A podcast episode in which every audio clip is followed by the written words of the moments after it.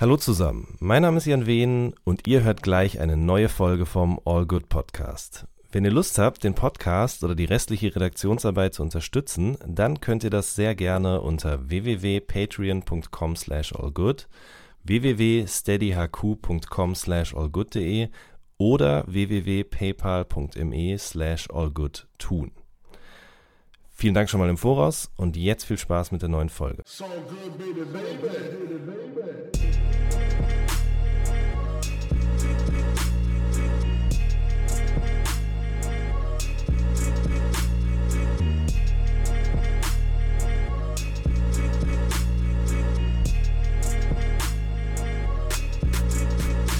Hallo zusammen, mein Name ist Jan Wehn und ihr hört eine neue Folge vom All Good Podcast. Bei mir ist heute zu Gast Pfiffi, der dieses und letztes Jahr zwei EPs über Corn Dog Records rausgebracht hat und mit dem ich mich heute ein bisschen unterhalte. Ich grüße dich. Hi. Du, die erste Frage, die ich habe, ist, ähm, das, die bezieht sich auf das Artwork von der letzten EP, Alles neue Freunde. Mhm. Ähm, tatsächlich habe ich dann so gedacht, wer guckt sich heute überhaupt noch Artworks an in Zeiten von Streaming? Gibt es bei Spotify überhaupt das Backcover anzugucken? Boah, gute Frage, ich glaube nicht. Nee, ne? Nee. Weil auf dem Backcover ist ja ein Torch-Zitat verbaut. Äh, ja, ja, ja, stimmt. Warum?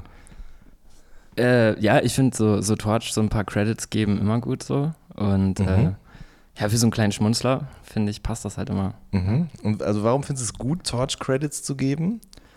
Äh, ja, so ein bisschen, um seine, seine eigene Hip-Hop-Kredibilität halt, ne? So ein bisschen so, zu betonen. Ja, aber so im Understatement, also dass es halt, ne, damit es nicht so vordergründig stattfindet. So, ich würde zum Beispiel, glaube ich, im Song selbst jetzt keine, äh, keine Credits geben, aber so auf so einem Backcover kann man das schon mal machen. Mhm. Ähm, Finde ich interessant, weil du ja aus einer Generation kommst, in der Torch eigentlich eher für was steht, was man eigentlich keinen Credit geben will oder eine Sache, der man keinen Credit geben will. Ähm, Aber meinst du, dass es meine Generation ist? Weiß ich nicht genau. Also ich bin ja 89er Baujahr. Ah, okay, ja gut. Ne? Also ich, ich dachte, bin schon noch jünger. Ja, okay. Bei mir war es halt echt so, ich habe, äh, ich hatte eine Cousine, die ähm, äh, in so einem Jugendzentrum gearbeitet hat mhm. und ähm, die haben zu der Zeit, wo die da gearbeitet hat, auch super viele von diesen, diesen alten Hip-Hopern da.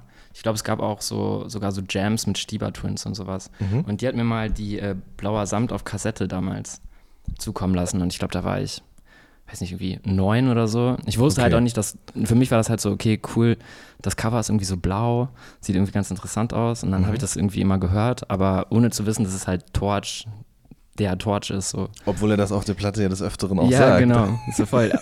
ich fand den Namen auch tatsächlich immer irgendwie so ein bisschen unangenehm. Ich fand so Torch, check ich nicht, was soll das sein?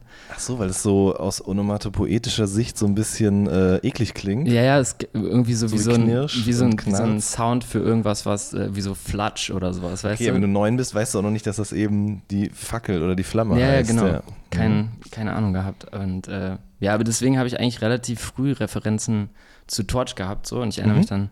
Also deswegen, weiß ich nicht, ich empfinde mich nicht also ich empfinde meine Generation nicht als die Anti-Torch-Generation. Nee, das stimmt so. tatsächlich. Aber dann bist du ja auch nur drei Jahre jünger als ich und dann passt ist das. So, ne? Ja. Krass. 86er Jahrgang. Nee, dann stimmt das. Aber dann ist wahrscheinlich die Generation, die darauf folgt, eher Anti-Torch. Wobei das auch wieder Unsinn ist, merke ich gerade, weil es ja auch Leute gibt, die älter sind als wir und auch Anti-Torch waren. Zum Beispiel ja. Bushido oder so. Ja, aber auch nur, glaube ich, um sich so ein bisschen frei zu kämpfen. Ne? Mhm. Also das mhm. war, glaube ich, ja auch nie gezielt so aus äh, Antipathie oder so, ne? Das war ja schon. Nö, ich glaube einfach so als Abgrenzungsbetonung genau. ähm, sozusagen. Also ich würde halt eher sagen, wir sind so die Generation, die so Torch immer mit so einem äh, lachenden Auge betrachtet, ne? Also irgendwie so diese, man sieht es halt, also ich glaube schon, dass die Leute aus meiner Generation das irgendwie cool finden und auch mhm. nach wie vor irgendwie wissen, ähm, ja, was er da im Prinzip als Vorreiter für uns erbaut hat, so. Mhm. Aber ich glaube schon, dass wir das alle auch so ein bisschen ironisch betrachten können das vielleicht das, was mhm. unsere Generation auszeichnet. Mhm. So. Ich habe die Platte neulich seit Jahren das erste Mal wieder gehört, am Stück auch, und war echt beeindruckt davon, ähm, wie gut die gealtert ist eigentlich. Also ich finde, es gibt so ein paar Platten aus dieser Zeitspanne, sagen wir mal jetzt 99 bis 2002, so dieser erste riesige Hip-Hop-Hype, den hört man diese Zeit, in der sie entstanden sind, irgendwie total an. Ähm, und ich finde, bei Blauer Samt ist es gar nicht so der Fall. Das ist eher so eine Platte, die als Lebenswerk irgendwie dasteht, damals wie heute auch, oder? Boah, ich habe es auch ewig nicht mehr gehört, aber könnte schon sein. Also ich könnte das jetzt eher vergleichen mit diesem Stieber Twins Album. Mhm. Ich finde das auch ähnlich. Also es deckt, finde ich, auch für mich so eine, so eine äh, Zeitepoche einfach ab, so, aber schon irgendwie auch noch zeitlos, ne? So, finde bei, also bei den Stiebers empfinde ich das, glaube ich, sogar noch mehr als bei Torch. So für meinen Ja. Musikgeschmack jetzt. Ja, das stimmt. Aber bei Torch ist es mir trotzdem, also bei Torch sehe ich das äh, noch mehr tatsächlich. Die, die Beats klingen nicht nach 2000, so wie jetzt, so, sagen wir mal so, die Fenster zum Hofbeats, die klingen ja schon irgendwie nach einer Zeit Anfang der 90er irgendwie. Ja, ja, so. das stimmt, das Und stimmt. irgendwie bei Torch habe ich das Gefühl, das ist alles ein bisschen zeitloser. Vor allen Dingen auch durch die Thematik. Also ich meine, da gibt es schon klassische Hip-Hop-Songs drauf, aber ich erinnere mich noch an dieses Juice-Interview, was er damals gegeben hat. Ich weiß nicht, ob du damals schon die Juice gelesen hast. Was heißt denn damals? Ähm, ja, das muss ja zur Platte gewesen sein. Nee, aber safe nicht. Okay. Ähm, und da ähm, erzählt er über den Film Blauer Samt von David Lynch, Mhm. der quasi Namensgeber für die Platte ist. Hast du den gesehen? Nie gesehen, Okay. auf keinen Fall. Warum? Bist du äh, kein Fan von David Lynch oder? Ach so, nee, also so auf keinen Fall von wegen so, boah, da bin ich raus. Ich hab's, Okay. ich, ich, also ich muss zugeben, ich wusste auch nicht, dass es jetzt äh, nach dem Film benannt ist tatsächlich. Siehst du mal, das wusste ich auch nur, weil ich es eben in, auf dem, in dem Interview gelesen hatte und auf der Platte gibt es eben in diesem Titeltrack auch so ein Vocal-Sample aus Ja. dem Film. Und er äh, erzählt eben über diesen Film, wie sehr der ihn geprägt hat. Und da gibt es eine Szene, in der jemand in eine Wohnung einsteigt, unerlaubterweise, und dann äh, erwischt wird dabei, beziehungsweise er hört, dass jemand in die Wohnung reinkommt, der dort offensichtlich wohnt. Dann verschließt er sich in so einem Wandschrank und ähm, beobachtet, wie eben ein Mann und eine Frau in diese Wohnung reinkommen und dann passiert etwas. Für alle Leute, die den Film noch nicht gesehen haben, äh, spoiler ich das jetzt nicht an dieser Stelle, aber Torch hatte damals eben für sich dieses Gleichnis entdeckt, dass er sozusagen alle drei dieser Personen ist. Dass er sozusagen da im Wandschrank steht, auf diese beiden Menschen guckt, diesen Mann und diese Frau und auch nochmal der Mann und diese Frau irgendwie ist. Und ah, das, die Frau auch, also. auch die Frau und das Okay. irgendwie mit der Hip-Hop-Szene und seinem Status innerhalb dieser Szene sozusagen verbunden. Ja, und das hat mich unglaublich beeindruckt und dann habe ich mir sofort die VHS bestellt und den Film angeguckt und war sehr verwirrt, wurde ich da zurückgelassen, weil da hat jetzt Torch mir dann nicht mehr erklärt, worum es da genau geht und Ja. so. Ähm, und dann habe ich auch lange keine Lynch-Filme mehr geguckt, muss ich sagen. Ja, krass. Äh, das wusste ich auch nicht. Also ist er sowohl der Mann im Schrank so, was, was ich ja so als, äh, als AKA ganz geil finde für Torch, AKA der Mann im Schrank. Heftig. Aber dass er sich Ja. auch gleichzeitig so als, äh, als auch als Frau mit reinnimmt, so das äh, ist ja relativ revolutionär, ne? Dann ist ja natürlich irgendwie schon so eine Transgender-Thematik auch Boah, gleichzeitig mit drin. stimmt, tatsächlich. Ja, vielleicht hat er das aber auch eher darauf, also könnte sein, aber auch eher, dass er sozusagen beschaut wird von allen anderen, ja, so wie eben Frauen beschaut werden in Filmen. Aha. Ähm, und dann gleichzeitig ist er aber auch der Schauende, der sozusagen auf alles draufschaut. Und dann, ich kriege das aber nicht mehr zusammen, wie das eben mit diesem dritten Menschen dort passiert ist. Ähm, wurscht, egal. Ähm, kennst du das Wir waren mal Stars Video? Ja, oder? Äh, ja, klar, Ja. schon, aber ich ist jetzt auch schon wieder eine Ecke her. So, ich könnte das jetzt, glaube ich, jetzt nicht Szene für Szene irgendwie. Okay, das an alle Hörer, guckt euch das nochmal an Ja. mit dem Hintergedanken äh, Das daran. Torch, der Mann im Schrank ist. Genau. Nein, aber dass das das letzte Torch-Album gewesen ist und was danach so passiert ist, das nur als kleiner Tipp sozusagen. Ich habe mir das neulich nochmal angeschaut und habe da sehr viele neue interpretatorische Ansätze irgendwie gefunden. Ähm, okay, das heißt, du hast mit neun hast du eben diese Kassette das erste Mal in der Hand gehalten und hast dann auch parallel dazu dann schon anderen deutschen Rap auch gehört? Boah, oder nee, gar nicht. Gar Also, nicht. Das okay. war wirklich einfach, ähm, also ich hatte auch noch ein paar mehr Kassetten. Also ich glaube, was waren da noch dabei? Äh, ich glaube, ein bisschen später dann auch das, die ASD-Kassette. Das ich war dann, glaube ich, so- 2002 Ja, oder ja, gen- 2003, ja. Genau, das war schon ein bisschen später. Aber ich hatte auf jeden Fall so super viele Kassetten rumfliegen, ähm, Mhm. auch mit äh, so Classics. Aber wie gesagt, ich, mir war das halt nicht bewusst. Das war für mich halt so zu dem Zeitpunkt halt einfach nur Musik so. Mhm. Und äh, nee, ich habe parallel bestimmt einfach ja Bravo-Hits und Aqua und sowas gehört. Und Okay, ja. äh, auch ganz großer Fan von Inner Circle gewesen. Das war auch eine meiner ersten Kassetten Mhm. mit hier Alalala Long, oder wie es hieß. Mhm, Ja, kennst du? mhm, mhm. Ja. Also das ist so mein musikalischer Also Werdegang ganz bis heute. Ja. ähm, und, und wann schwenkte das dann so ein bisschen in die Rap-Richtung? Ähm, Also ich kann es jetzt nicht genau datieren, aber bestimmt so mit zwölf, so die Richtung, mhm. elf, zwölf. Auch, glaube ich, ein bisschen schon beeinflusst auch durch meine Cousine halt. Also meine mhm. Cousine ist jetzt, man könnte sich vorstellen, die wäre jetzt so voll der Hip-Hopper, ist die halt gar nicht. Mhm. So, ähm, aber die hatten halt diese Konzerte da im Jugendzentrum und die hat mir dann irgendwie auch ähm, mit Absprache äh, mit meinen Eltern mich dann immer damit hingeschleppt so. Und da war, ich glaube, mein erstes Konzert war damals Deichkind. Auch mit, äh, noch mit Bitte ziehen Sie durch sogar. Geil. Und äh, auch Ferris MC und sowas, habe ich irgendwie alles um 12, 13 gesehen. Und ich glaube, ja. dadurch bin ich da einfach so ein bisschen reingerutscht. Und äh, mhm. fand das dann irgendwie mega faszinierend und fand auch die Leute cool, die so auf dem Konzert waren, weil die dann, sind auch mit Skateboard dann so angereist und sowas. Und als Zwölfjähriger mhm. findest du das halt mega. So, ne? Ja, natürlich. Ja. Geil, Deichkind, bitte ziehen Sie durch noch. Ist das das Album, auf dem Sie am Schluss auch diesen Skit-Song haben, auf dem Sie sich selber dissen über so Playstation-Beats? Oh, das weiß ich. Das ist, auf jeden Fall das, wo auch Kabeljau-Entfernung und so drauf ist. Ja, und äh, jetzt, ja. äh, Betonblocks und wie heißt alles?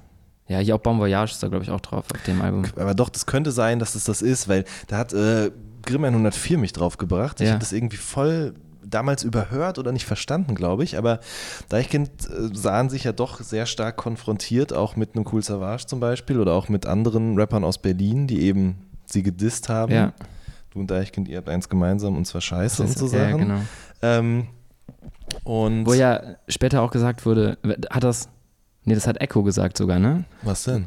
Dieses, äh, du und Deichkind, ihr habt was gemeinsam und zwar Scheiße. War das nicht sogar Echo, der das gesagt hat oder hat das Savage Boah, gesagt. Das ist immer fies, wenn, wenn Leute mich, mir Gegenfragen stellen und ich dann meine Wissenslücken offenbaren muss. Also ich, ich, erinnere mich auf jeden Fall an irgendein Interview, glaube ich, mit Echo, wo er mal gesagt hat, so, ey, der hatte sich vorher nie was von Deichkind angehört. Also das waren wirklich so Fronts einfach ins Leere rein, weil für ihn war das halt irgendwie einfach so ein, so ein potenzieller, äh, potenzielles Feindbild, weil Savage das halt auch so mhm. Mhm. gemacht hat. So propagiert hat genau, er hat sozusagen hat, nachgemacht. Genau, und der hat irgendwie im Nachhinein irgendwie so reflektiert und dachte sich so, ey, ich habe mir die auch nie angehört. Keine mhm. Ahnung, was, was mit denen überhaupt los ist. So. Mhm. Ich glaube, das ist wirklich auf diesem Song mit Kreuzfeld Jakob gewesen so, ist also tatsächlich, also wo Savage ist. Genau, richtig. Ja. Ähm, ich meine, Echo hat auch Sammy gedisst, mehrfach. Ähm, zum einen ähm, mit diesem, ich weiß, ich bin besser als Sammy war mit 17 und dann aber auch noch eine viel geilere Line eigentlich. Mein DJ heißt Sammy, weil sein DJ hieß ja damals so, aber kann nichts dafür, dass er Sammy heißt. Das fand ich irgendwie damals immer Ach, richtig krass. lustig. Ja. Ähm, aber hat, ich habe ihn dann auch mal gefragt und da meinte er auch, eigentlich war neben Savage eigentlich Sammy so sein größter Einfluss. Und er hat sich super krass an ihm orientiert, aber es war halt eben dieses Ding, was wir gerade schon mal hatten, dieses, diese Abgrenzungsgeste sozusagen. Ich muss mich sozusagen eben gegen diese Menschen abgrenzen, um selber irgendwie scheinen zu können. So. Ja, voll. Ey, ist ja auch spaßig. Ne? Also, es mhm. ist ja auch oft so, so, so, insgeheim vielleicht auch dieses, was ich liebe, das neckt sich Prinzip. Also mhm. ne, dadurch, dass man irgendwie einen seiner Idole ein bisschen angeht, ja. erhofft man sich vielleicht auch ein bisschen äh, Aufmerksamkeit von mhm. diesem äh, Idol mhm. halt. Mhm. Und ich kann mir schon vorstellen, dass das natürlich irgendwie auch einfach spannend ist, so, ne? Jemanden zu dissen, den man halt eigentlich feiert. So, Klar. Gucken, was dabei zurückkommt. Ekusa hat auch gesagt, so, wenn das heute jemand mit mir machen würde, würde ich es halt voll verstehen. Ja. Wobei das fände ich dann auch schon wieder scheiße, wenn ich jetzt ein aufstrebender Rapper wäre und Obwohl, hören würde, meinst du, dass er hier dieses Red Bull Soundclash-Ding irgendwie cool fand, dass er da so von, von den Kids irgendwie so ein bisschen durch die Mangel genommen wurde? Also ich hatte nämlich Gute das Gefühl Frage. gar nicht. Ich, ich ja. hatte das Gefühl, die fanden es irgendwie alle so ein bisschen schwierig, dass sie da so angegangen wurden. Bis auf Afrop.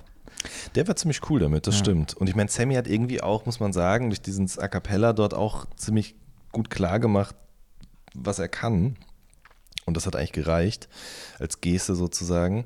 Ähm, ja, das stimmt tatsächlich. Einerseits tut man dann so offen und sagt so, ja, die sollen euch alle nachkommen und wenn die mich dann anficken, ist es auch okay, aber dann ist man doch irgendwie ein bisschen äh, angepisst, wenn es passiert. Mhm. Es ist aber auch so ein Problem und ich denke da auch mittlerweile anders drüber. Ich habe neulich mit, ähm, weiß gar nicht mit wem das war, ich glaube mit Casper war das darüber gesprochen, der auch meinte, das Problem ist in Deutschland irgendwie so, oder anders. Im Rap ist es so hierzulande, dass die Pioniere, die Sachen vorangetrieben haben, halt nie dafür gewürdigt werden. Ja. Nur von der Generation, die mit ihnen groß geworden ist. Und alle, die nachkommen, reden die halt immer schlecht. So, ne? Und äh, das gibt zum Beispiel in der Rockmusik gibt sowas ja gar nicht. Ey, das, das ist auch genau das, was ich auch mal sage. Also ich finde tatsächlich immer die Mentalität so. Äh, im, im Hip-Hop-Bereich und im Rock-Bereich, die ist einfach so unterschiedlich und es ist mhm. irgendwie so merkwürdig, weil ähm, ich war auch ganz lange in so einer Indie-Szene unterwegs mhm. und hatte halt immer das Gefühl, dass gerade so die aufstrebenden Bands irgendwie auch immer Props an Oasis gegeben haben oder an Blur und so, weißt mhm. Und dann hat es immer das Gefühl, okay, cool, die suchen sich halt die Referenzen bei den Bands, die halt cool sind aus der, aus der Historie heraus. Und dann konnte man das auch immer so ein bisschen einordnen, ne? Auch so ja. mit, äh, weiß nicht, dann irgendwie hat man mal irgendwie Deep Mode oder Joy Division oder sowas auch mhm. Props mhm. gegeben und da hatte man immer das Gefühl, okay, das ist cool, weil die feiern nämlich auch Joy Division, also ist Joy Division auch cool, so als mhm. Fan. Mhm. Und dann hat man Joy Division auch gefeiert und war halt so automatisch hatte man so ein bisschen so ein Cluster für sich, ne? Voll, und, und im ja. Hip-Hop ist es halt oft so, finde ich, dass es immer nur so, ja, so wirklich so zeitgeistig ist. Also jetzt gerade sind halt die und die Rapper irgendwie hype, deswegen muss man die feiern. Mhm. Aber gleichzeitig sollte man, man, sich halt komplett abgrenzen von dem, was irgendwie früher in der Historie war, weil das irgendwie nicht mehr zum aktuellen Zeitgeist passt. Und dann bist du immer so voll in so einer, in so einem Dilemma, weil, ey, wenn du beides feierst, dann bist du halt nicht cool. So, ne? Mhm. Und das finde ich, äh, das ist ein typisches Hip-Hop-Problem, dass du halt schnell nicht cool bist. Genau, und deswegen finde ich, glaube ich, auch deine Musik so gut und habe dich als Gast eingeladen, weil eben bei dir genau das passiert, was ich mir viel öfter wünschen würde. Eben zum Beispiel so ein Torch-Zitat auf dem Artwork hinten drauf oder eben Titelreferenzen oder Zitate aus Songs, die vielleicht etwas älter als nur drei Jahre sind oder solche Sachen eben. Ähm, da, da spricht so eine Liebe für das alles raus, aber auch nicht so eine bedingungslose, sondern eher einfach generell ja, man merkt dir an, dass du eben schon lange zusammen mit dieser Musik durchs Leben gehst ja. und dich damit auseinandersetzt. So. Und das mochte ich schon immer sehr gerne. Ah, cool. Ja. ja. Äh, zum Beispiel hört man ja auf der neuen Platte eben auch dieses Curse-Zitat, wer ist wegen Hip-Hop hier, von ja. dem äh, von innen nach außen Album am Anfang. Ähm, was hat dich bewegt, das sozusagen eben zu de dekontextualisieren und äh, auf dieser EP zu verwursten? Ähm, ja, also ja, das ist so auch so ein bisschen ein größeres Themenfeld für mich, weil äh, ich halt gemerkt habe, wenn ich auf Hip-Hop-Konzerten bin, ne, mhm. dann wird ja oft tatsächlich auch diese Frage gestellt von den Interpreten, die da so rumhampeln. Mhm. Und ähm, ich merke halt, dass es so für, für die Anwesenden einfach immer eine unangenehme Situation ist, weil die gefühlt die Leute, die eigentlich gar nicht so krass Hip-Hop sind, stehen dann vorne und schreien dann so, yo, ich bin wegen Hip-Hop hier. Und die echten coolen Hip-Hopper, die so hinten in den letzten Reihen stehen, die fühlen sich dabei immer ein bisschen schlecht und drucksen sich da mal so rum, ne? Und sind eigentlich, obwohl sie ja eigentlich die Props geben sollten, weil sie ja aus diesem Hip-Hop-Kontext herauskommen, mhm. ähm, ist es ja oft so, dass man sich dann da immer so ein bisschen, ja, irgendwie äh, vor versteckt, so sich dazu zu, also da sich so zu krass, also sich so krass dazu zu bekennen, mhm. ne? Mhm. Und das ist, finde ich, so eine ganz typische Hip-Hop-Problematik. Auch mhm. wieder dieses, dass man halt nicht cool ist, so wenn man das macht, ne? Und ich kenne das bei mir selber so, dass ich dann auch manchmal nicht genau weiß, so, klar bin ich wegen Hip-Hop hier, aber will ich das jetzt irgendwie so nach außen schreien, will ich jetzt irgendwie mich da so claimen mit irgendwie und mhm. es ist halt immer so, ein, so eine doofe Zwischensituation, die ich aber tatsächlich voll interessant finde, weil ja, irgendwie im Prinzip sind wir alle stolze Hip-Hopper, aber trauen uns das dann doch oft, glaube ich, einfach nicht, ähm, ja, so, so nach außen so stark zu präsentieren, ne? Und das mhm. war früher, glaube ich, schon anders auch, ne? Da mhm. war man irgendwie stolz, Hip-Hopper zu sein irgendwie. Ja. Und das ist schon so eine, zeitgenössische Problematik auch, glaube ich. Voll, also ganz blöd gesagt, sowas machen Hip-Hopper ja, ja, als genau. Zitat, ne? Das ist ja auch schon allein zu sagen, man ist Hip-Hopper, das hört sich ja schon uncool an. So. Also wenn ich jetzt sage, so, ja, was bist du denn musikalisch, so vom Fan her, dann sage ich halt ungern so, ich bin Hip-Hopper.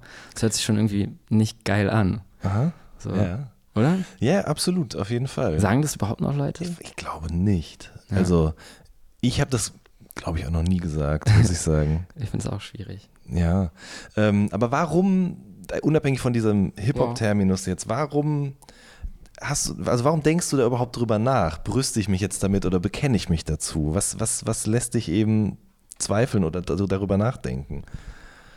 Boah, krasse Frage. Ähm ja, ich glaube einfach, weil es dir diesen, peinlich nee, oder weil, einfach weil es glaube ich diesen Konflikt einfach in mir auslöst so und ich ähm, dann schon irgendwie das schwierig finde, da angemessen drauf zu reagieren, weil ich, ja, vielleicht dieses so ein bisschen dieses Schamgefühl in dem Moment, dass man sich mhm. da so ganz offenherzig hinstellt und sagt so, ja Mann, ich bin wegen Hip-Hop hier so. Mhm. Und dann in dem Moment, wenn man das dann macht, schon direkt merkt so, uh, das war jetzt uncool. So, mh, mm, mhm. so ein bisschen unangenehm. Und ich glaube, das ist schon so eine Diskrepanz so, äh, die so einfach in einem stattfindet. So. Und ich weiß nicht, ich habe dann irgendwie einfach mich damit beschäftigt, weil es mich halt beschäftigt ja. hat. Ne? Also ich so glaube, dass es nicht bei jedem der Fall ist, aber äh, diese Art von Hassliebe kenne ich natürlich auch. Ja. Also wie oft ich schon darüber nachgedacht habe, das irgendwie alles sein zu lassen, weil ich so viele Dinge so gar nicht gut finde, ja. aber gleichzeitig kann ich auch nicht ohne. So, das ist wirklich. Eigentlich ist es ja total schizophren. Es ist, ey, ich glaube, Hip-Hop Weil du bist Rapper und ich bin ein Journalist, der sich viel mit Rapmusik auseinandersetzt. Ja. So.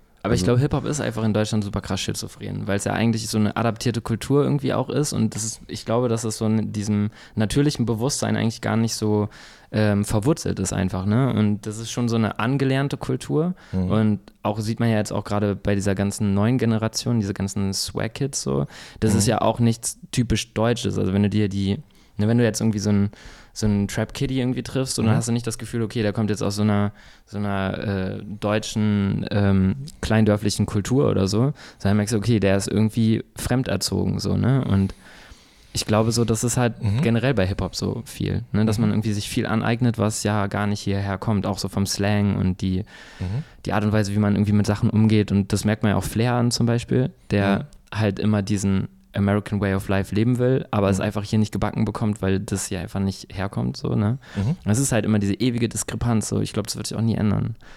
Das glaube ich auch, ja. Aber wie entgeht man dem denn dann als Rapper? Boah, ich glaube, man muss einfach auf ein paar gute Momente hoffen. So. Mhm.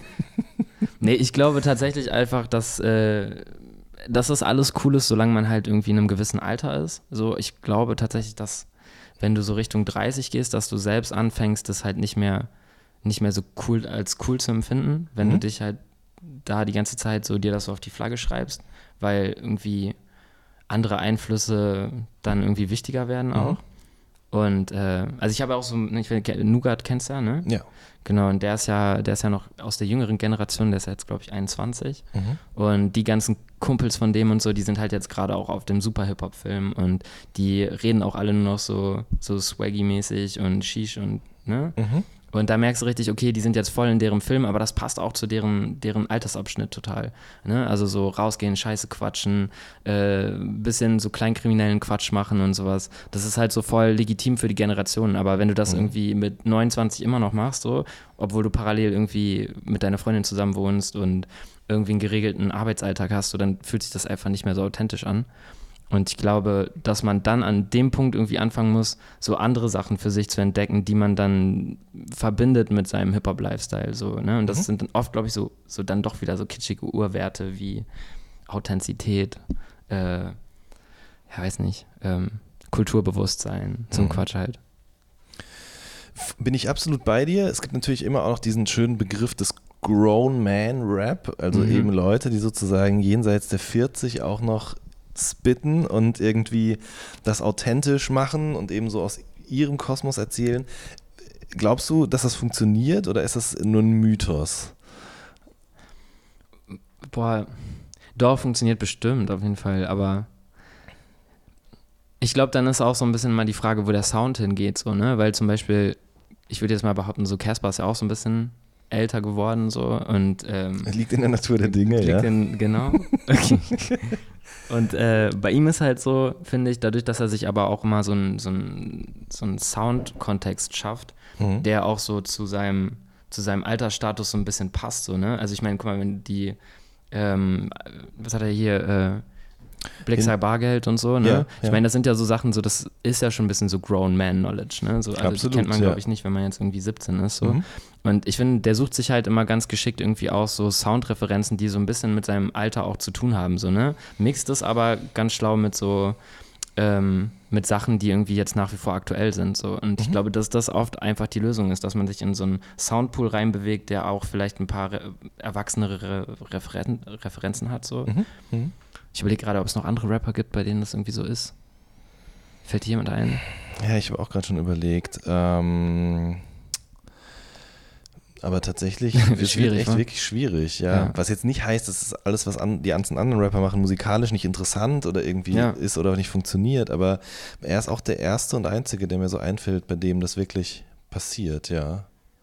Gut, bei Materia auch, aber das ist was anderes. Also anders, ja. Genau, also das ist, ähm, das ist nicht eher so, ähm, die Referenzen dort sind nicht altersbedingt, sondern die sind eher ähm, genrebedingt sozusagen, gehen die woanders hin, so ja. in die Richtung Popmusik, aber ohne eben zu verpoppt zu klingen. Ja, ich meine, er ist ja auch so, so sehr filmisch einfach immer gewesen, glaube ich, in seinen, in seinen Alben Konzepten. Ne? Mhm. Also ich glaube, ne, auch dieses letzte war ja gekoppelt auch an diesen merkwürdigen äh, Alien-Film. So. Ja. Ähm, ich glaube, bei ihm, ja, weiß ich, bei dem würde ich das halt, empfinde ich das jetzt nicht so authentisch so. Ich glaube, das hat man bei dem letzten Album auch ein bisschen gemerkt, dass man so das Gefühl hatte, okay, warum redet er jetzt so viel über irgendwelche außerirdischen Referenzen und so, weil das ja schon irgendwie auch eine Thematik ist, so, die man Ja, ich Ja. hatte auch so ein bisschen das Gefühl, da wird dieses Masimoto-Ding sozusagen eben jetzt auf das das Material-Ding Material-Ding gelegt, stimmt. Genau.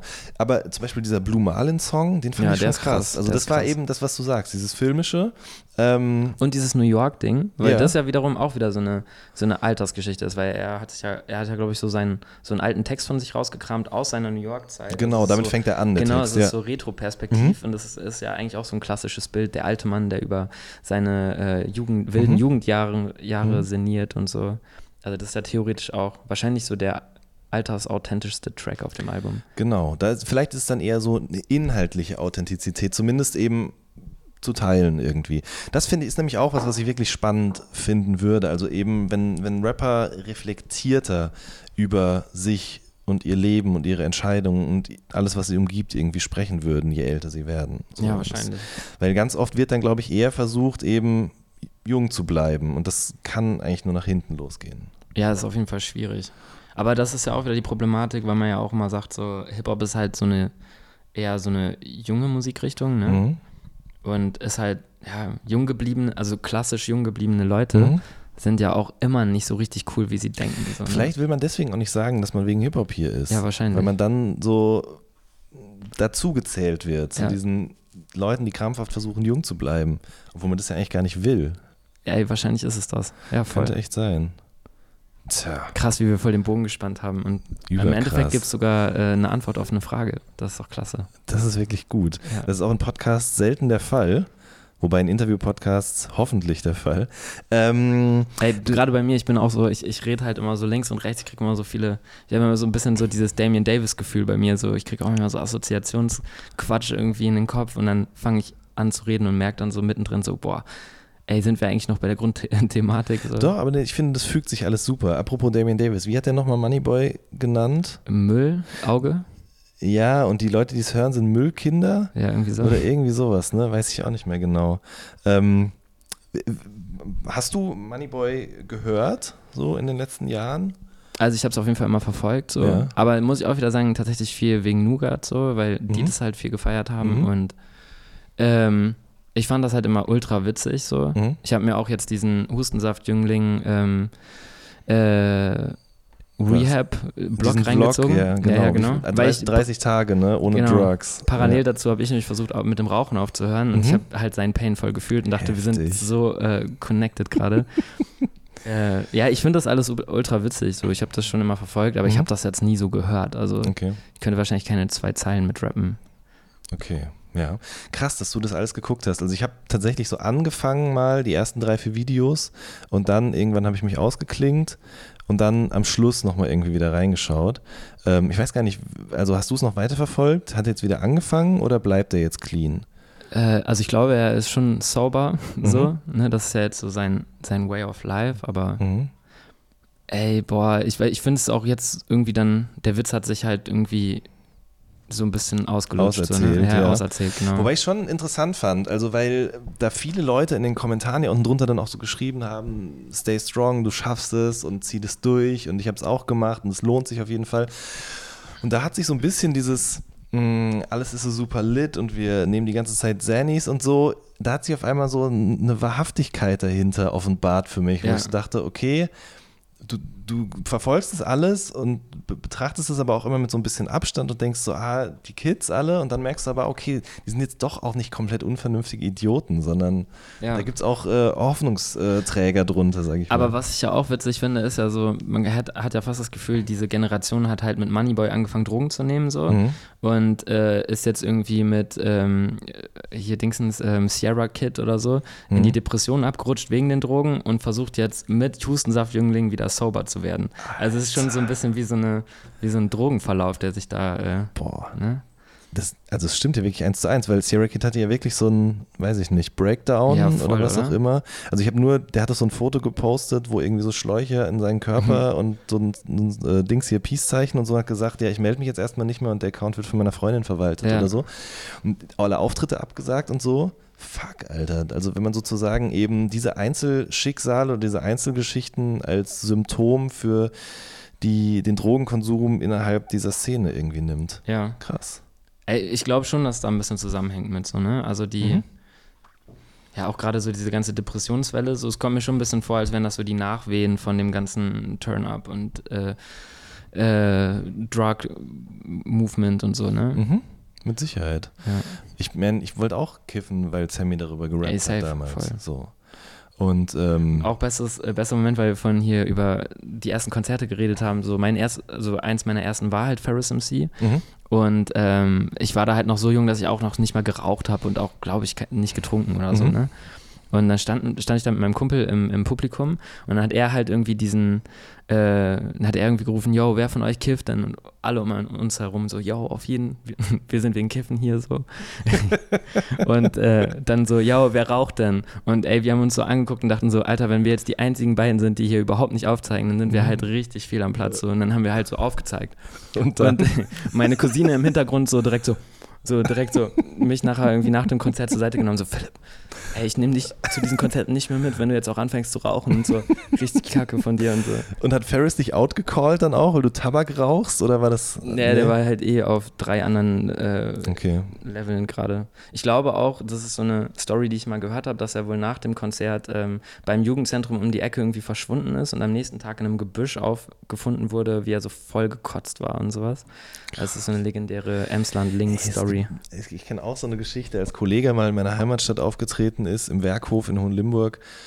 Ähm, da habe ich danach, als ich dann nach Hause musste, ne, weil ich glaube, ich war noch unter 16, ähm, wobei vielleicht auch nicht, weiß ich nicht genau. Auf jeden Fall bin ich von der Location wieder weg und da habe ich noch gesehen, wie, so mit, wie er so mit unserem stadtbekannten Dealer eben noch abgehauen ist um die Ecke und dann hat man auch hinterher noch gehört, dass die dann zusammen noch richtig abgeturnt sind und sowas alles. Geil. Keine Ahnung, ob das wirklich Ja, die wilden stimmt. Kollegazeiten ist ja auch voll vorbei, ne? So. Ja, aber das passt ja auch nicht mehr in diese äh, Legacy rein, Ja, sage ich stimmt. mal. Das, ähm, wenn das da jetzt nochmal Rückfälle gäbe, das wäre skandalös eigentlich. Wobei er sich mit der Boss-Transformation ja wahrscheinlich binnen kürzester Zeit wieder auf äh, Überboss-Level hochpumpen Ja, ja, voll. könnte. Für den ist das ja nichts. Geiler Typ eigentlich. Ähm, wie sind wir jetzt da hingekommen? Achso, genau, ich wollte, äh, guckst du auch andere Sachen auf YouTube? Also so ähm, andere Leute, die Vlogs machen? Ähm, Also ich gucke tatsächlich so diese Finn Kliman Sachen, weil ich den als Typen irgendwie geil finde. Kennst du den? Ja, ich kenne den. So, aber äh, ich, seitdem der Musik macht, finde ich es nicht mehr so gut. Ich fand so diese ersten Handwerker-Sachen Ja. noch sehr sympathisch, aber jetzt ist es mir irgendwie zu professionell geworden. Aber ich Ah, glaube, das okay. ist halt ein normales, eine normale Entwicklung irgendwie. Also ich glaube, ich, ich finde ich, äh, find den halt irgendwie ganz spannend, weil der ist ja auch tatsächlich auch Grafiker und Mhm. auch, äh, hat glaube ich sogar die Dogville-Seite programmiert und so, ne? Der ist da Ah, ja okay. relativ krass. Mhm. Ähm, und äh, ich mag tatsächlich seinen Musikgeschmack auch. Der hat ja, der ist ja so sehr Boom-Bap-affin irgendwie. Mhm. So zwischen hier Sichtexot und äh, RAG und so hört er, hört er glaube ich, alles so. Krass, okay, das wusste ich tatsächlich Ja. gar nicht. Und ähm, ja, wir haben uns auch das Album bestellt, so weil meine Freundin tatsächlich Fan ist so von Mhm. ihm. Und nee, ich finde, ich, also das ist sowas, das kann ich mir wohl angucken. Mhm. Und sonst Interviews, aber, obwohl ja, ich bin ein großer äh, Marvel-Fan. Ich gucke immer so ähm, Theorievideos, so, ähm, Mhm. wie denn jetzt der nächste Avengers-Teil weitergehen könnte. Also von so Filmgeeks, die Genau. dann irgendwie so Analysen machen und Total. so. Und dann auch immer Okay. mit den Referenzen zu irgendwelchen Comic-Ausgaben und so weiter. Aha. Also das finde ich noch ganz geil. Ja. Aber ansonsten, pff, Aber so Tanzverbot oder sowas jetzt nicht unbedingt. Tanzverbot? Ja, kennst du nicht? Nee, was ist das? Okay, nee, das ist so ein, ähm, so ein Typ, der, glaube ich, aus dem Berliner Umland kommt. Hat mit Zocken angefangen. Quasi so die, die, die nach, der, einer der Nachfolger von, vom Drachenlord, so auf eine so. gewisse Art und Weise. Ne? Aha, Also krass. mit Zocken angefangen, dann gemerkt, okay, die Leute finden mich irgendwie wegen dem, was ich sage oder mache, cool. Dann mache ich doch jetzt auch mal Videos, in denen ich nicht zocke, sondern eben mit den Leuten direkt rede. Und ähm, der macht halt viel so meinen Einkauf vom 21.07.2018 und dann geht er halt zu Rewe, kauft sich eine Tüte und dann kauft er sich halt, zum Beispiel hat er jetzt in einem der letzten Videos hat er sich diese Schokoladenpizza geholt. Ah, okay. Oder, ähm, bestellt Fast Food und rankt das dann irgendwie oder bewertet das ähm, und macht solche Sachen. Aber so auf, auf, auf authentisch ernst zu nehmen oder schon auch so geil albern?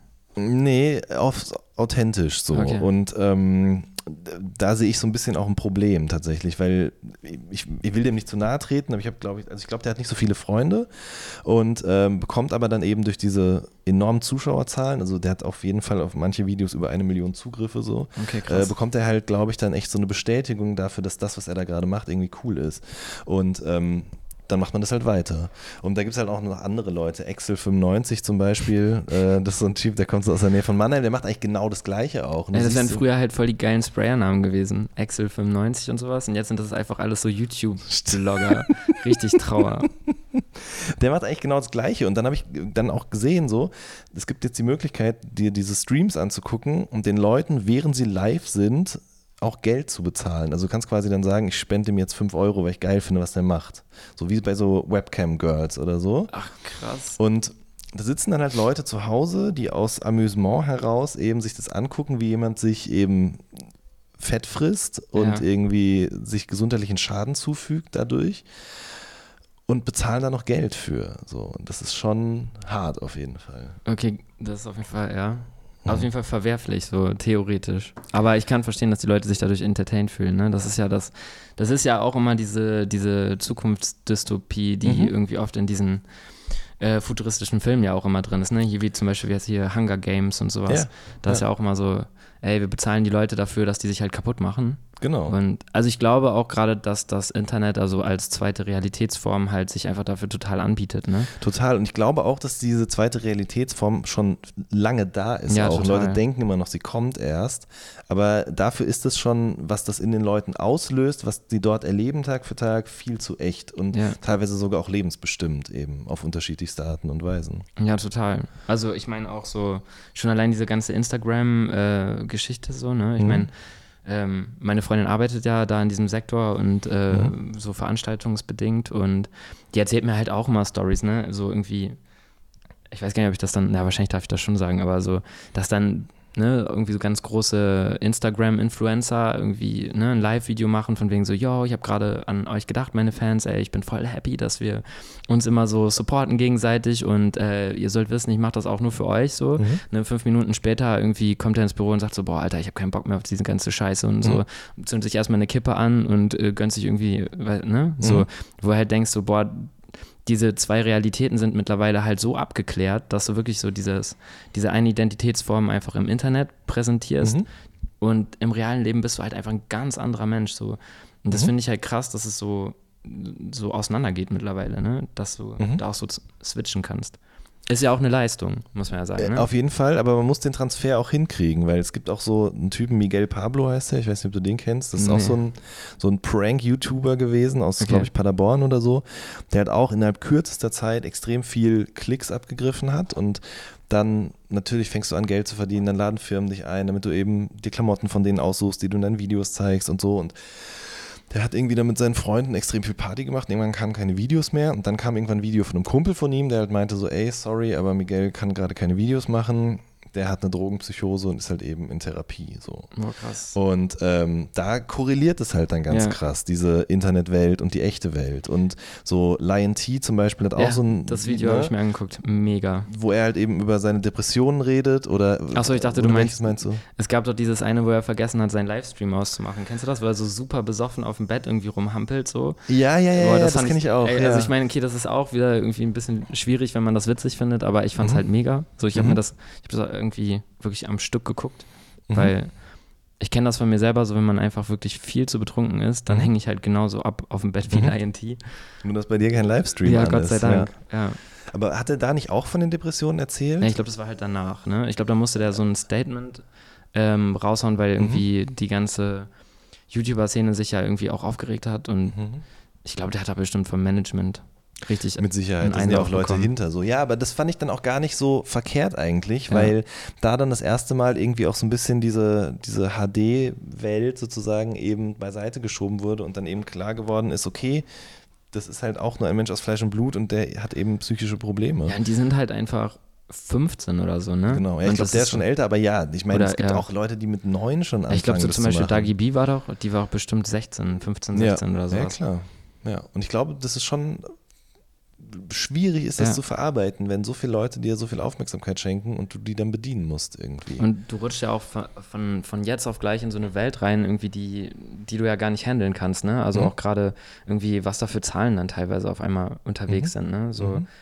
zum Beispiel ähm, ist es ja auch so, dass die also auch weiß ich auch von meiner Freundin irgendwie, dass für, für bestimmte Veranstaltungen, wie zum Beispiel den Echo oder so, mhm. ne, kriegen die ja eine gewisse ein gewisses Budget angeboten, von wegen, ey, ihr kommt da hin und ihr kriegt halt ein bisschen das und jenes. Und beim Echo war es zum Beispiel wohl so, dass die nur Karten bekommen haben, mhm. die Influencers. Und äh, dann war das so, dass die sich halt aufgeregt haben und gesagt haben, so, nee, wir wollen halt unseren Standardbetrag von ne, hier drei Nullen und sowas und äh, sonst haben wir eigentlich keinen Bock zu kommen. Mhm. Wo man ja so selbst als Künstler oder auch als Musikfan sagt, so, ey, es ist eine Musikveranstaltung so, ne? ob jetzt Echo cool ist oder nicht, sei mal dahingestellt, aber es ist mhm. halt eine Musikveranstaltung, da werden irgendwelche Blogger-Kids eingeladen und dann kriegen die Tickets umsonst, die ja auch schon super viel kosten so. Mhm. Und dann beschweren die sich halt darüber, dass sie nicht auch noch entlohnt werden dafür, dass sie da halt abhängen. Mhm. Wo ich halt sagen würde, Alter, ey, ich würde auch einfach, ich würde auch 30 Euro bezahlen, um da einfach hinzugehen. Mhm. So. Ne? Ja, aber man muss, glaube ich, ja, weiß ich nicht, 300, 400, ja, mittlerweile 500 ist ja zahlen. So Ach nee, man kann, muss eh nichts mehr zahlen. Echo gibt es ja nicht mehr. Ja. ja. Das stimmt. ja, ja, das ist schon, also ich finde das sehr, sehr interessant. Und ich gucke mir das wirklich viel zu oft und viel zu lange auch an. Also alles, diese, auch diese Influencer-Geschichten? Ja, mich okay, interessiert es, was Leute so umtreibt, womit Leute Geld verdienen. Worldwide Wohnzimmer-Leute? Die kenne ich nicht, muss ich sagen. Also die, die sind nicht in meinem Algorithmus aufgetaucht. Wer ist dabei? Also das sind hier diese zwei Zwillinge, ich weiß gar nicht genau, wie die heißen. Diese Musically-Zwillinge? Volta oder so heißen nee, die mit Nachnamen. Okay. Ja, die sind super ulkig, diese, das ist halt auch eher so, so witzig, ne? Die haben sich so ein richtiges kleines Studio aufgebaut ja. und Walter Freiwald spielt, glaube ich, auch immer deren, deren Mutter. So, und ich bin ja, ja. eh Walter Freiwald, äh, Till Death und so. Genau. Und ähm, ja, das, das ist mega ulkig. Das finde ich ganz witzig. Die machen das irgendwie, die machen auch immer so Trash-Talk über diese ganzen Influencer. Also, okay. wenn du auf dem Laufenden bleiben willst, ist das, glaube ich, ein gutes Format, um sich äh, in dem Bereich weiterzubilden. Okay, das behalte ich im Auge, aber vielleicht ist mir das auch schon zu viel Theorie dabei. Ich will das quasi pur und unge, ungeschönt irgendwie direkt mir sozusagen angucken. Ähm, Geil. Ich weiß gar nicht, was, was habe ich denn noch? Ah, es gibt so einen anderen Typen, Jeremy Fragrance, das ist so ein Parfüm-YouTuber, der hat halt so Parfüms einfach getestet und sagt dann immer so die fünf besten Düfte, um Frauen kennenzulernen, die fünf besten Düfte für den Winter. Und hast du das ausgetestet? Ähm, Nein, du bist ja was denn? Du bist ja vergeben. Also Ach so, Frauen, ja, nee, ich dachte nur generell die Düfte. Ähm, nee, weil ich tatsächlich seine beiden Top 2 Düfte oder zumindest den Top 1 Duft auf jeden Fall besitze auch. Ach so. Richtig, ganz genau. Geil. Äh, wie heißt das nochmal? La Nuit de l'Homme, glaube ich, tatsächlich von, äh, wenn ich nicht mich täusche, Yves Saint Laurent, keine Ahnung, ich weiß nicht genau. Ist von Yves Saint Laurent. Gott, hier tun sich wieder Wissenslücken auf. Aber auf jeden Fall, der hatte immer so, so Düfte getestet und dann geht er auf die Straße, sprüht sich ein und geht zu Passanten und sagt mal hier, riech mal, wie riecht ja, das und so. Krass. Und das fand natürlich auch Parfümfirmen mega, weil die eben hingegangen sind und gesagt haben, hier hast du unser komplettes Sortiment, teste dich ja. mal da durch. Und sein großes Ziel war natürlich eben, seinen eigenen Duft zu machen.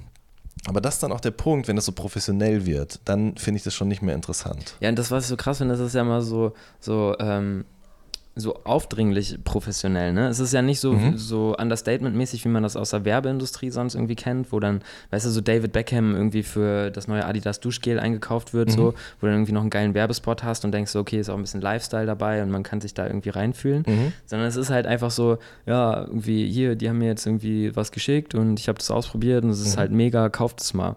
So, so, das ist halt boom. immer so plump. Ja. Ja, und ich finde das ja auch, weil ich ja theoretisch auch in diesem Werbesektor arbeite, ne, mhm. beruflich. Mhm denke ich immer so, boah, die machen auch so ein bisschen unsere, unseren kreativen Freiraum kaputt, weil die, äh, die Auftraggeber natürlich jetzt auch sagen, so, ey, wir brauchen keine krasse Werbekampagne, lass mal lieber irgendwie diese fünf Influ Influencer anschreiben, dann pumpen wir da das ganze Marketingbudget mhm. rein und dann äh, reicht es ja. So, und für uns ist es halt kacke, weil wir denken so, Alter, wir wollen unbedingt fette Videos drehen und ey, wir fahren irgendwie nach Island und dann machen wir hier so eine Kamerafahrt und die sagen so, nö, mhm. ey, die macht doch da so YouTube, ähm, äh, Kameragequatsche, lass der doch mal den, ja. so, das ist schon voll, voll, traurig eigentlich.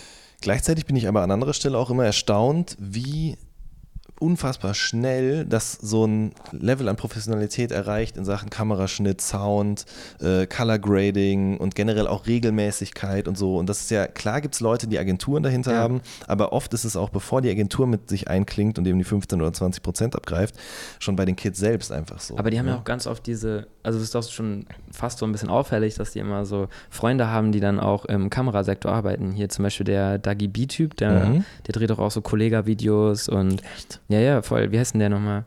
Ähm, der hat so einen ulkigen Namen. Ist aber nicht Schmidti von ähm, Dings. Wie heißen die nochmal? Äh, Street Cinema. Nee, nee ich glaube nicht. Ey, musst du mal googeln, ich weiß okay. den Namen gerade nicht so, ja. aber der macht auf jeden Fall auch super krass, der, der macht super krasse Videos so für relativ viele Rapper auch tatsächlich. Okay. Und ähm, ja, also ich glaube, die haben halt schon immer auch oft so einen Freund, der dann da sich mhm, so äh, mhm. gut mit auskennt. Aber okay. das andere ist ja auch so, mittlerweile ist ja einfach auch voll einfach geworden, ne? So ja. mit, ähm, ich meine, für Creative Suite von Adobe bezahlst du jetzt auch nicht mehr so viel. Mhm. Dann guckst du dir ein paar Tutorials an, ein paar Templates und dann sieht das halt schon geil dann aus. läuft es halt, das stimmt tatsächlich, ja. Ja. ja. Ich gucke auch viel äh, so so Fitness-Sachen und so ähm, Life-Coach-Leute, auf jeden Fall Aha. natürlich. Ja. Jetzt am Wochenende habe ich mich da auch wieder reingeklickt in die Welt von einem so einem Typen, der ist halt so Natural Bodybuilder und ähm, hat aber dann irgendwann festgestellt, dass es alles zu viel zu oberflächlich ist. Ja. Warum hat Wirklich? er das festgestellt? Weil er mit seiner Freundin, das ist so eine ähm, kommt aus Amerika und äh, schreibt so, so Insta-Poetry. Also ist auch sehr durchtrainiert sie und sie schreibt aber so Insta-Poetry. Die macht immer so Postings, die so geil formatiert sind, geile Farben, immer so pastellige Krass, das Töne. Das wäre auch voll was für meinen Papa, glaube ich. Und macht dann immer so einfach so Vierzeiler irgendwie mit so Offensichtlichkeiten, aber das finden die Leute halt mega geil. Und er kommt eben aus der Schweiz, glaube ich. Und die beiden Reisen sind halt so seit zwei Jahren konstant auf Weltreise einfach und sind im Rahmen dessen auch irgendwo im Urwald gewesen, haben irgendwo auch Ayahuasca genommen. Boah, ähm, ja. Und da kam ihm dann erzählt, also er hat dann so ein Video gemacht über diesen Trip und wie sich sein Ego aufgelöst hat, als er so ins Wasser gelaufen ist und ähm, auf einmal so eine Stimme gehört hat, die ihm gesagt hat, dass was er so bis jetzt gemacht hat, irgendwie alles totaler Unsinn ist. Und ähm, so, genau, stelle ich mir das übrigens genau bei Jim Morrison auch vor. Ich, also, ne, er erzählt da so drüber, auf, aber auf so eine broige Art. Ne? Also, das passt irgendwie nicht zusammen, diese Erleuchtung und dann dieser Muskelberg. Aber andererseits bin ich vielleicht auch einfach der Oberflächliche an dieser Stelle dann, ne? Und nicht er. Ja, vielleicht möchte man ja. da. Ähm, vielleicht möchte man das selbst den Leuten auch nicht so gönnen, ne? Weil man denkt sich ja mal so, ey, guck mal, die haben jetzt schon hier die Muskelmasse und haben schon diesen Perfect Die können jetzt Body nicht auch noch so. erleuchtet werden. Ja, genau. Die können jetzt auch nicht noch richtig smart und selbstreflektiert sein genau. und irgendwie cool mit ihrer Umwelt umgehen. Mhm. Mhm. Ja, das stimmt. Das ist schwierig. Aber du hast, also du hast ja, tatsächlich komme ich deswegen auch drauf, weil du ja äh, auch einen Song hast, der Life Coach heißt, auf der EP, mhm. auf der zweiten. Ähm, hast du dir das dann auch angeguckt, um das dann sozusagen eben im Song zu verarbeiten? Oder wie bist du überhaupt darauf gekommen, dich damit auseinanderzusetzen, dass viele Leute heutzutage offensichtlich so von ihrem Leben ähm, überfordert sind, dass sie jemanden brauchen, der ihnen, der sie irgendwie in, die, in der Hand nimmt und da ein bisschen ihnen hilft? Ähm, also ich habe mich da, also ich habe mir selber tatsächlich nur diese Curse-Sachen reingezogen, mhm. aber ähm, das kam auch gar nicht so aus dieser Intention heraus, dass ich das irgendwie ähm, im Internet gesehen habe und irgendwie mhm. kacke fand, so, sondern das war wirklich so eher mein Umfeld, wo mhm. immer mehr Leute irgendwie darüber geredet haben, dass sie sich jetzt halt so einen Live-Coach tatsächlich irgendwie zur Hand genommen haben, um äh, sich so ein bisschen in ihrer eigenen Lebensumwelt neu zu orientieren und so. Und es waren halt auch oft Leute, die einfach mal so sieben Jahre älter waren als ich, wo ich immer dachte so, also ursprünglich hat man immer das Gefühl, so ab einem bestimmten Alter weißt du so ein bisschen, wo dein Platz ist und wie du mit deinem mhm. Platz umzugehen hast. Mhm. Und ich fand das dann halt irgendwie so voll erschreckend, dass es jetzt immer mehr Leute gibt, die so mit Mitte 30 immer noch so das Bedürfnis haben, jemanden zu engagieren, der ihnen erklärt, wie, wie ihre Welt funktioniert. So. Mhm.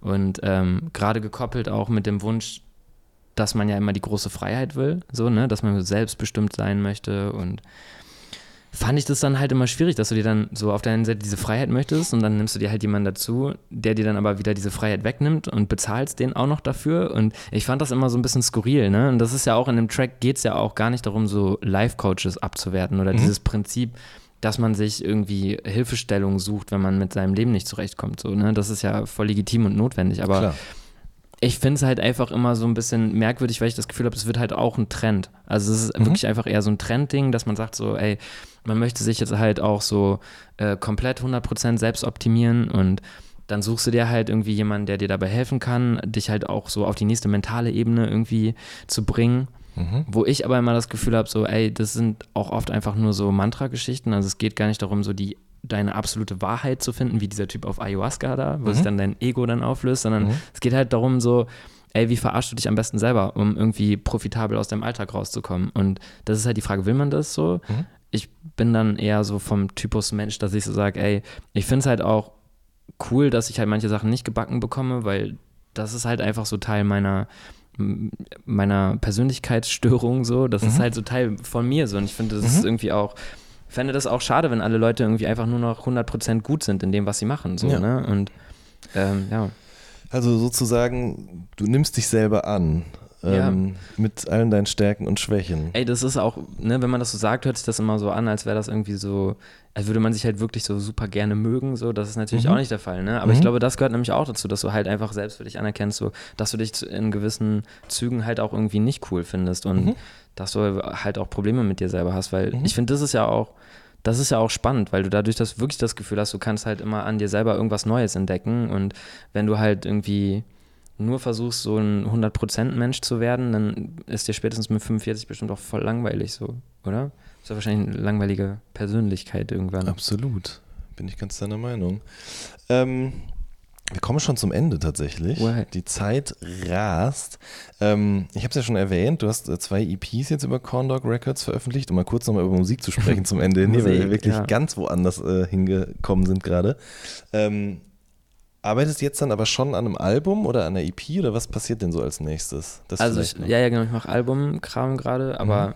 also das ist noch so sehr in den Kinderschuhen. Mhm. So, ich taste mich gerade noch so ein bisschen ja, in die nächste Themenwelt ran und so. Mhm. Und ähm, ja, wir produzieren jetzt gerade auch erstmal viel so ein bisschen Sound, um zu gucken, was ist jetzt wirklich das, worauf man Bock hat, so, weil ich meine, so ein Album steht ja irgendwie dann doch irgendwie ein bisschen länger da als jetzt irgendwie eine EP, ne? Mhm. So, der schon irgendwie eine andere Wertigkeit und dann äh, ja, verkopfe ich das gerade alles viel und versuche mhm. mich, ähm, was ist das Gegenteil von locker machen? Verkrampfen? Verkrampfen, ja, ich versuche mich ganz stark zu verkrampfen, damit es so richtig anstrengend wird und unangenehm.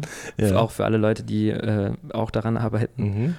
Und ähm, ich habe so eine, ich bin ja totaler Weihnachtsfan, ne? So, mhm. Also so richtig äh, weihnachtsverrückt mit mhm. Elfen und Zuckerstangen und dem ganzen Quatsch. Okay.